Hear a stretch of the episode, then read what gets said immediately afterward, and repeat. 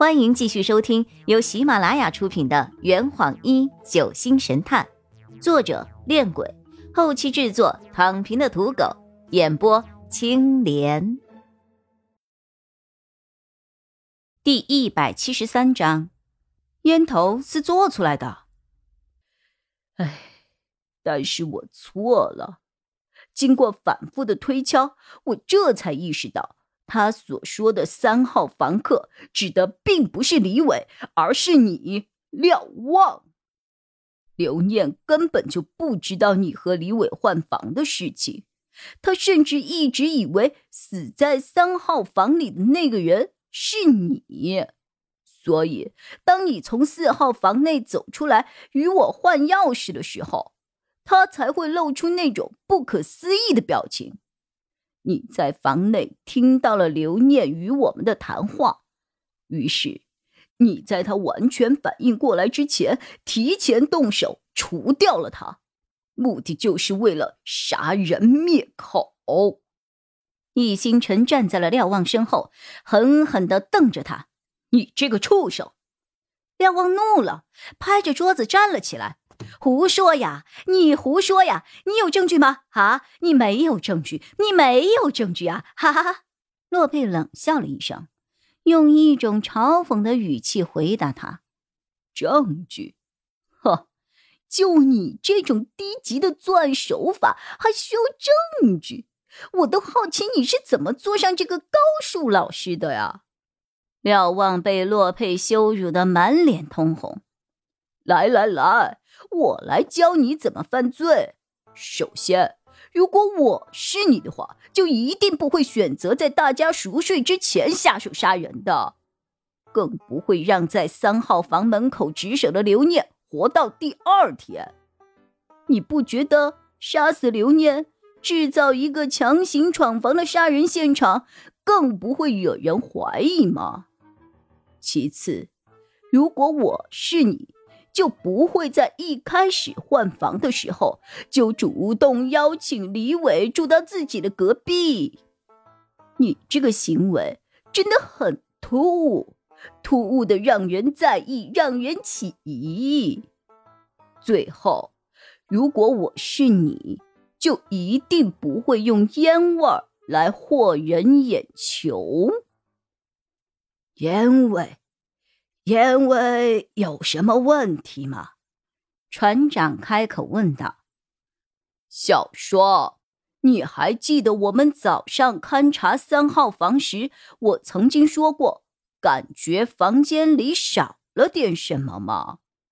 小双点了点头，我也跟着动了动脑袋，就是烟味。听完他的话后，白小双茅塞顿开的拍了下手。是啊，三号房的门窗紧闭，烟灰缸里有很多的烟头。如果说李伟昨天晚上抽了很多的烟的话，那房间里的烟味一定不会散得那么快。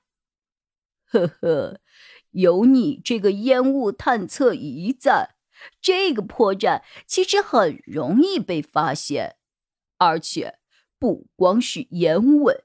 就连烟灰缸里的那些烟头也伪造的很不合格，那些烟头烟身燃尽，都已经烧到了烟嘴儿了。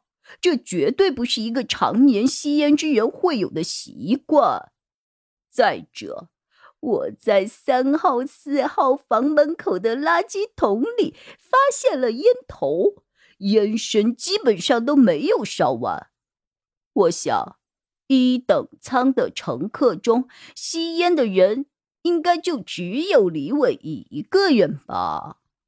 邵中天问：“那些烟头是廖老师故意做出来的？”“是的，而且还是在雨晴和小双去四号房找李伟的这段时间里伪造出来的。当时小双对烟味敏感，就没有进到房间内。”而雨晴去的时候，李伟又躺在床上睡觉，所以那些烟味儿就是廖望放在四号房中自燃到烟头的香烟所产生的。完事儿后，他将那些烟头和烟灰又放进了三号房中，制造出李伟在三号房中独处了很久的假象。殊不知，这一行为彻底暴露了他的罪行。廖望曾说，他是在李伟熟睡的时候才向其提出换房的。试问，一个在睡梦中被惊醒，连手机都遗忘了的人？怎么可能会独自待在房里抽那么多的烟呢？所以，事实的真相就是，在昨天晚上十点钟以前，廖望悄悄为李伟吃了安眠药，让其陷入了沉睡状态。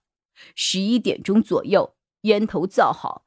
他便将四号房内的烟头和李伟一起运进了三号房，并用尖刀将其杀死。随后，他从三号房这边锁上了连通门，然后带着凶器从正门离开了三号房，却不曾想竟被佐伊给缠上了。后面的事情大家就都知道了。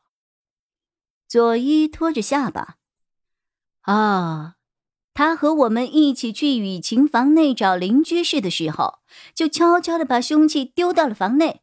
找到邻居室后，他就一直跟我们待在一起，利用我们为他做不在场证明。哦，洛前辈厉害厉害厉害厉害，佩服佩服！他钦佩的竖起了两根大拇指。洛佩点了点头。本来我并没有想到李伟是在熟睡的状态下被人给杀死的，可是廖望留在雨晴房间里的那瓶安眠药，却让我瞬间联想到了这一点。姓廖的，你这是自己作死啊！廖望冷笑着：“呵，洛先生。”刚刚说的那些全部都是你的猜测了咯，你可是有一丝证据证明李伟是我杀的？哦哟哟哟哟！或者你有什么证据证明冰雨晴房间里的安眠药是我放的，床底下的凶器是我丢的？昨天我可是和左一留念一起去到十二号房的。他们又可曾看到我在房中留下了那些东西吗？啊！哈哈哈哈哈这坛已经喝完了，呵你猜出凶手是谁了吗？啊！老板，拿酒来。呃呃，更多精彩，请关注青莲嘚不嘚。